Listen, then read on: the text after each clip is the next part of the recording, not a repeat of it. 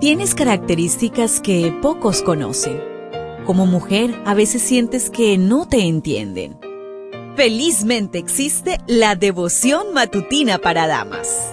Porque no hay nada oculto para aquel que te creó. Bienvenida.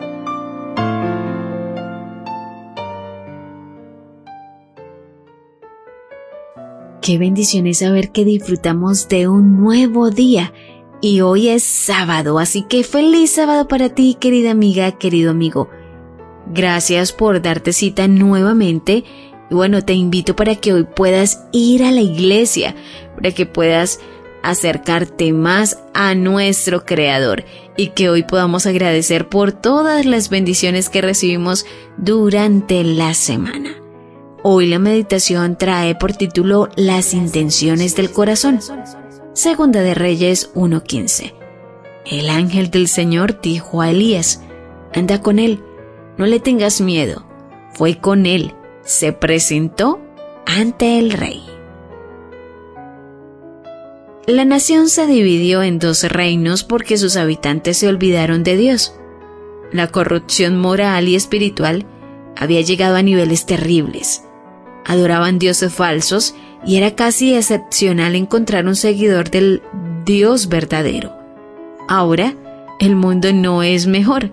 Mucha gente está siguiendo a dioses modernos como la tecnología, el materialismo, el humanismo y filosofías que ignoran la adoración a Dios. Ocosías, el rey de turno e hijo de Acab, estaba enfermo. Aunque conocía a Elías, quien contaba con el poder divino para ayudarlo, y sabía los terribles castigos que recibían los transgresores de la ley de Dios y los idólatras, prefirió recurrir a un dios falso, Baal Zebut, para consultar sobre su sanidad. Esto fue un desprecio al Dios verdadero.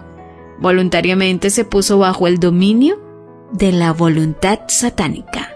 Profetas y Reyes en la página 156 dice, Tal vez los hombres de hoy no tributen homenaje a dioses paganos, pero miles están adorando en el altar de Satanás tan ciertamente como lo hacía el rey de Israel.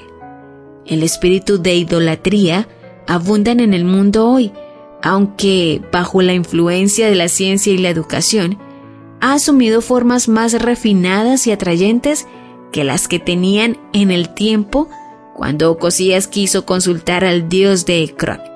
Cada día aumentan las tristes evidencias de que disminuye la fe en la segura palabra profética y que en su lugar la superstición y la hechicería satánica cautivan muchos intelectos. Ocosías no respetaba a Elías, pero le tenía miedo. Cuando se enteró de que sus siervos se habían encontrado con él y que le había enviado un mensaje de condenación, no se arrepintió, sino que se llenó de amargura y quiso intimidarlo enviando un capitán con 50 hombres armados para forzarlo a cambiar la sentencia, pero fueron consumidos con fuego. Esto lo puedes encontrar en Segunda de Reyes 1.10. En su deseo obstinado de cambiar los planes de Dios, envió un segundo grupo de hombres armados quienes también murieron consumidos. El tercer grupo mostró respeto genuino. De rodillas, el capitán suplicó misericordia, y Dios aceptó su actitud humilde y lo salvó de la muerte. Los tres grupos dijeron las mismas palabras iniciales, varón de Dios.